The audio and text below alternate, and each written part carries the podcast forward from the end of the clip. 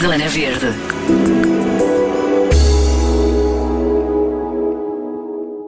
É o festival que abre os portões dos jardins da cidade de Lisboa. Jardinagem, paisagismo, cultura e sustentabilidade. Tudo gratuito. Tomás Tojo, na direção do Festival Jardins Abertos, conta-nos tudo sobre esta sétima edição. Bem-vindo ao Zona Verde, Tomás. Olá, Ana. Antes de mais, muito obrigado pelo vosso convite. É para nós um, um prazer estar aqui a falar sobre este projeto que nós fazemos com, com muita dedicação, uh, que é um festival da cidade de Lisboa para todas e para todos, um, eh, e que terá a sua próxima edição no dia 22 e 23, 29 e 30 de maio, e é totalmente gratuito. Muito bem. Uh, este festival, para quem não conhece, é o quê? Falamos do quê, Tomás? Portanto, os Jardins Abertos hoje em dia já é uma plataforma que alberga uma série de projetos nas áreas da sustentabilidade, da ecologia, da jardinagem e, sobretudo, da relação positiva com as plantas e com o verde no, no contexto urbano. Uh, o Festival Jardins Abertos é uma das frentes de, desta plataforma e que nasceu em 2017, portanto, com os contornos muito uh, simples, é? com recursos muito reduzidos e que foi crescendo ao longo do, dos últimos anos. Portanto, nós estamos a ir agora para a, nossa, a nossa sétima edição e é um festival que promove uma série de visitas a jardins especiais na cidade de Lisboa de forma gratuita. E depois, de forma complementar, temos uma série de atividades, como sendo percursos, visitas, oficinas, uma exposição e também alguns jardins secretos que podem ser visitados e, portanto, atividades onde podemos participar de forma a adquirir os conhecimentos associados ao cultivo, à jardinagem e à sustentabilidade. Maravilha. Ó oh, oh, Tomás, ia só pedir o site, porque enquanto nos ouvem, se calhar podem ir já vendo alguma parte do programa. Onde é que se pode saber tudo sobre os jardins abertos? Exatamente, através das nossas plataformas, portanto, Sim. o Instagram e o Facebook, mas sobretudo no nosso website, que é jardinsabertos.com. Muito bem. Uh, no nosso website é possível ver toda a programação completa e perceber, inclusive, quais são as atividades que requerem inscrição, sendo que a maior parte das atividades não requerem, portanto, são por ordem de chegada. Eu lembro-me das. Da, eu acho que me lembro da primeira edição do festival. Como é, como é que surgiu a ideia? Uh, como, é, como é que tudo isto aconteceu? Uh, assim, eu gosto de saber. O, é giro saber as, as histórias, não é? A origem da, da, destas, destas iniciativas tão importantes e, sobretudo, se calhar, quando começou estava num contexto um bocadinho diferente, não é? Calculo que vocês tenham apanhado esta nova onda verde, um, mas como é, como é que tudo começou? De onde é que veio esta ideia? Portanto, eu já trabalho com economia social há alguns anos e, e, sempre eu faço jardinagem desde muito novo. Sempre tive este particular fascínio pela botânica e aquilo que, no, que nos une enquanto coletivo, portanto, é este amor e esta vontade também de, de, de alguma forma, partilhar os conhecimentos associados à botânica, à ecologia, mas, sobretudo, em último caso, à sustentabilidade. Portanto, numa lógica de, na procura de modelos de vida que sejam mais respeitadores em relação ao mundo vegetal.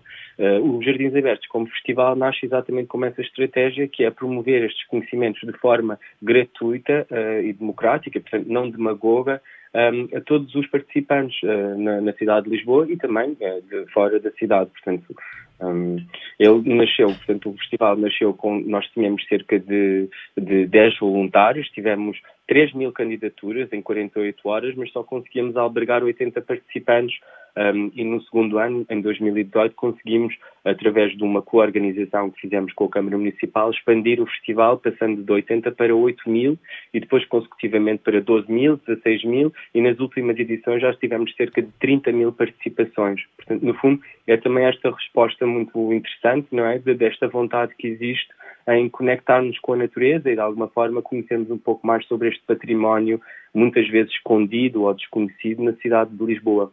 Acha que os jardins estavam um bocadinho desertos? Não era, não era programa de passeio?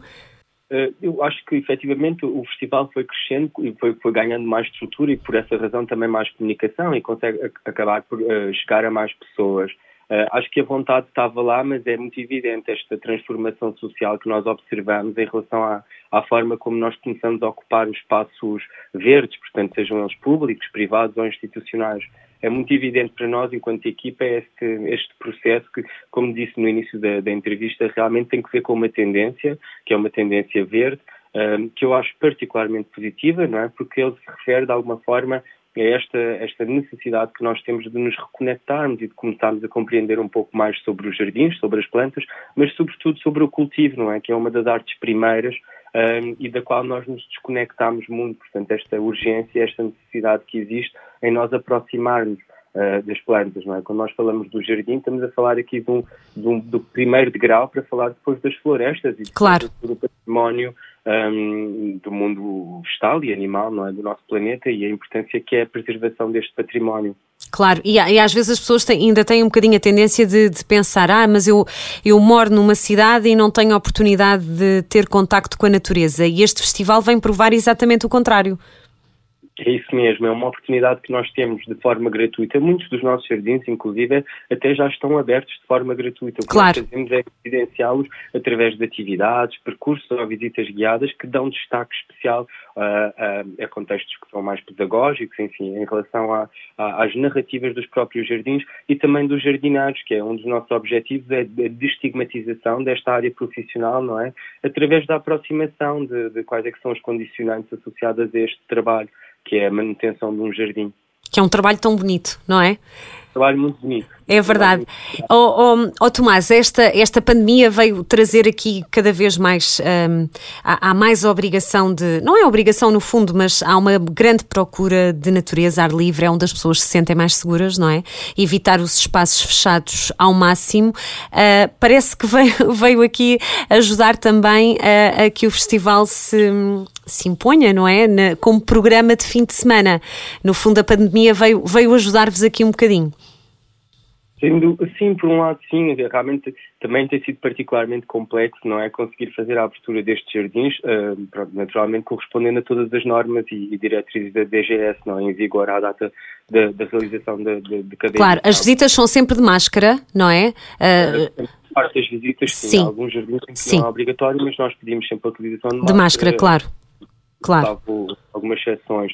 Uh, portanto, uh, uh, o acesso também é feito por ordem de chegada, sendo que nós temos uma comunidade de voluntariado muito grande, que é muito importante também para mim, não só agradecer, mas também valorizar, uma vez que são estes os voluntários que fazem o acesso aos jardins, é uma comunidade de quase 100 participantes.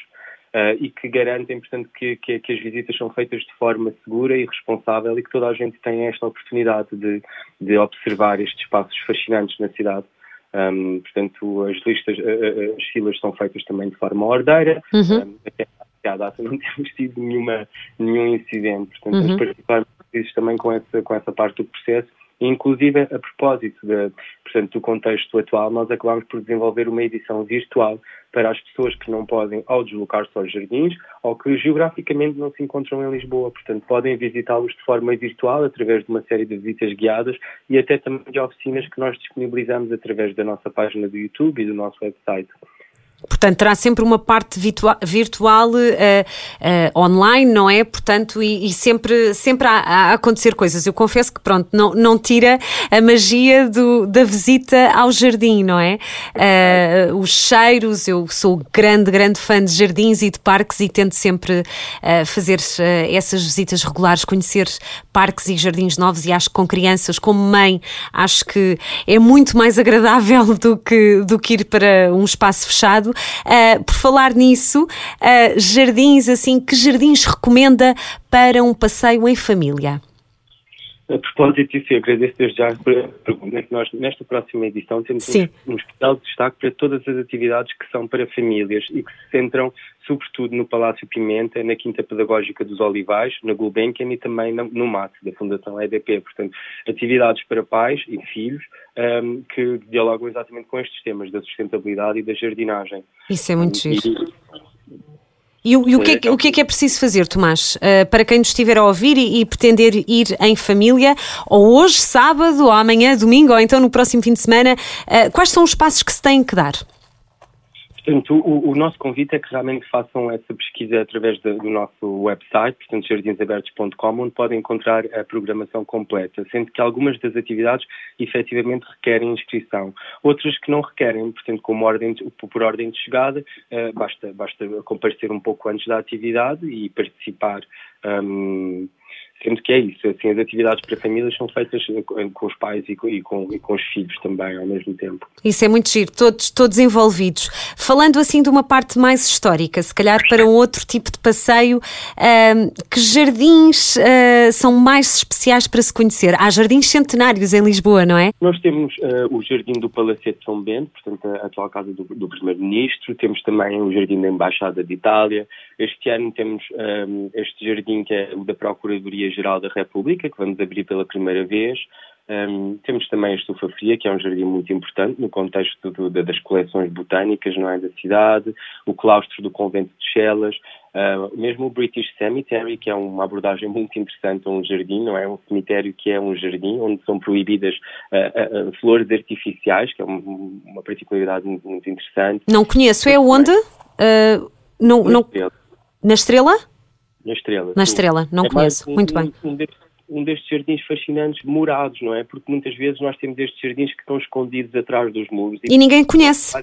Exatamente. É, é, parte do nosso trabalho é revelar este, estes jardins fascinantes que, que, se escondem atrás dos muros, portanto, no contexto destes fins de semana. Uh, temos também o Jardim do Centro Ismaili, que é um jardim muito interessante, o Parque Botânico do Monteiro Mor, um, e depois, noutra abordagem uh, ao cultivo, temos a Quinta Pedagógica dos Olivais e temos também a Agrofloresta um, da Bela Flor, que é um projeto que naturalmente dialoga com os temas da, da permacultura, da agricultura sintrópica, que é muito interessante, portanto, que é feito de uma forma também coletiva e colaborativa. Um, e temos, temos vários jardins, a Quinta Conde dos Arcos, a Quinta Urbana NAM, portanto, onde se produzem cogumelos com desperdício de borras de café. Hum, temos o telhado verde da fábrica Água de Alcântara, que é um jardim muito interessante, que fica mesmo ali ao lado do, do viaduto Duarte Pacheco, portanto, que tem esta, esta paisagem que de alguma, de alguma forma reflete e espelha um, a identidade de Monsanto, não é? Através das plantas que são ali utilizadas. E depois temos alguns jardins secretos, que são também um, um, um, lado inédito da nossa programação. São dois jardins, é o Tropical Lisboa e o, a Casa Mir, e que são jardins que serão revelados só poucos dias antes do festival e que terão um, entre, entre uma, duas a três visitas só, para grupos muito pequenos. Portanto, okay. este seria os jardins secretos da nossa programação deste ano. São mesmo, esses precisam mesmo de inscrição uh, prévia? Exatamente. Certo? Será revelada, exatamente. E será revelada através das nossas uh, plataformas. Tudo em volta em mistério. exatamente. Tomás, diga-me uma coisa: para quem não tem que se inscrever, basta aparecer? Exatamente. Nós temos o, um regime de visita livre e visita limitada, em que não é necessária a inscrição. Portanto, basta aparecer e o acesso é feito por ordem de chegada. Muito bem, portanto, a pessoa que estiver uh, a passear, uh, por acaso nos, nos, perto, não é? Uh, pode querer visitar um jardim sem ter que fazer a reserva, portanto, aparecer. Exatamente. Muito bem. Estou também com especial destaque para algumas visitas guiadas e percursos guiados muito especiais, nomeadamente o do Espaço da Biodiversidade de Monsanto, que acontecerá ao nascer do sol, portanto às seis da manhã, uh, e é uma visita que eu acho particularmente fascinante. Uh, e temos também ao longo do, dos quatro fins de semana uma iniciativa que se chama Varandas Verdes, uh, que é responsável do, pelo plantio comunitário de várias fachadas da, da, cidade. Portanto, nós temos um open call em que as pessoas podem concorrer, uh, portanto, coletivos, portanto, comunidades de vizinhos que tenham entre si esta relação já estabelecida, que podem concorrer e que gratuitamente recebem uma série de plantas para porem nas suas varandas, assim como a formação para poder mantê-las. E nós depois fazemos aqui uma, uma ação, meio que um flash mob um pouco teatralizado, mas com um megafone cá embaixo na rua, ensinamos todos os vizinhos a plantarem nas suas varandas e assim fazemos um, uma lógica de um jardim vertical coletivo. Isso é incrível, mas, mas continua a acontecer mesmo depois do festival, ou não? Ou é, é só durante estes dias? É só durante os quatro dias okay. do festival. O Open Call ainda está aberto e vai fechar daqui a poucos dias. Uh, mas é um, portanto, é uma atividade totalmente gratuita. Até à data nós já fizemos nove prédios uh, e é um objetivo nosso fazer isto durante muito mais tempo, naturalmente com o apoio da Planta Livre, que é esta empresa de plantas que nos fornece estas matérias-primas para nós executarmos um, um, as intervenções. Isto é incrível. Portanto, a ideia é preencher a cada varanda ficar cheia, repleta de verde, não é? Um, e, e, e, portanto, fazer isto num prédio, por exemplo. É isso mesmo, como a comunidade de vizinhos. Portanto, nós temos alguns critérios que têm que ver, sobretudo, com este sentido de comunidade uh, e, de, e, de, responsabilidade partilhada, não é? Mas as pessoas recebem individualmente as plantas para as suas varandas e fazemos em conjunto, portanto, todos os vizinhos preenchem as suas varandas no mesmo dia, nesta mesma atividade. Portanto, uh, recebem as plantas de forma gratuita uh, e nós ensinamos a manter e a fazer um efeito que é paisagístico, portanto, para ter esta linguagem de una, não é? De um prédio, de um coletivo. Muito giro e que, e, e que, vai continuando, não é? Durante todo o ano. Há pouco o Tomás falava nisso no, nesta plataforma jardinsabertos.com, que também tem outros uh, projetos a acontecer, também tem, também tem outros conteúdos que, que, que, no fundo, também para ser partilhados com a comunidade, certo? Uh, o, o, o, website é, é, especificamente direcionado ao festival, mas nós, através do nosso Instagram, vamos partilhando também outras frentes do projeto Jardins Abertos, como sendo o Planteia, que é um jardim também feito por vizinhos que nós estamos a executar agora em Ilha, portanto, com a Casa da Cultura de Ilha, um, e também um, o, o Bairro Verde, que é um projeto conjunto de freguesia da Misericórdia, e alguns outros projetos, portanto, parcerias que nós vamos estabelecendo uh, e que promovem exatamente esta partilha dos conhecimentos da botânica e uma vontade profunda uh, e, e, e, empenhada não é, em transformar as cidades, em, em tornar as cidades cada vez mais verdes, mais sustentáveis, falar um pouco sobre o que é a produção agrícola também e de como é que nós podemos cultivar algumas das nossas ervas aromáticas e medicinais em contexto doméstico. E ele perguntar mesmo isso, se, se têm também, uh, que está, está, está muito na moda e cada vez mais esta, esta, estas as ervas, não é? Na, na, nas varandas, a chamada horta na varanda. Eu, eu confesso que ando a tentar, mas não está fácil. mas, eh, mas, mas no fundo também é recriar este espírito um bocadinho que existia sempre entre as pessoas, não é? No fundo, uh, que, que, que, tinham estas, estas hortas comunitárias e que agora podem replicar nas suas próprias varandas. Sem dúvida, e, e na, na, cidade acaba por ser um pouco mais desafiante, não é? Esta lógica que, que acaba por ser mais comum nas aldeias, não é? Em que as pessoas produzem até uh, bens diferentes e trocam entre si para Exato. não todas terem que produzir as mesmas coisas.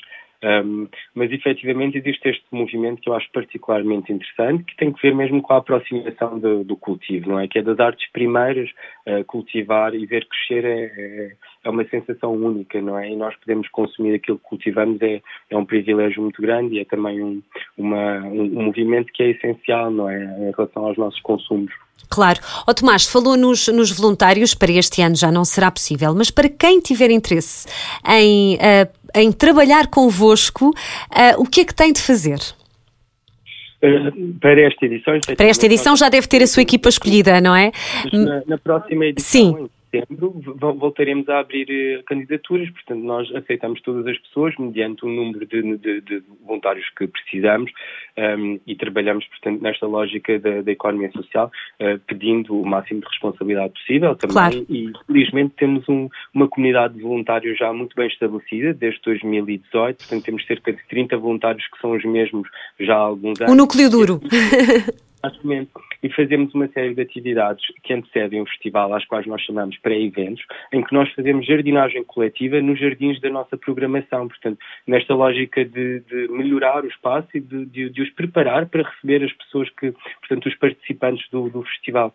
Vocês é, alindam a casa, não é? No fundo, põem tudo, uh, põem tudo bonito para receber as pessoas. Isso é incrível a jardinagem de guerrilha, a jardinagem coletiva, uh, tem impactos sociais muito, muito positivos e realmente é uma frente muito, muito curiosa de participar, de observar, mas sobretudo de analisar. Há uma série de estudos interessantíssimos sobre como é que a jardinagem coletiva promove realmente um bem-estar social muito grande. E uma terapia incrível. É terapêutico, não é? Ó oh, Tomás, antes de se ir embora, vou-lhe só perguntar qual é o seu jardim ou parque preferido e porquê?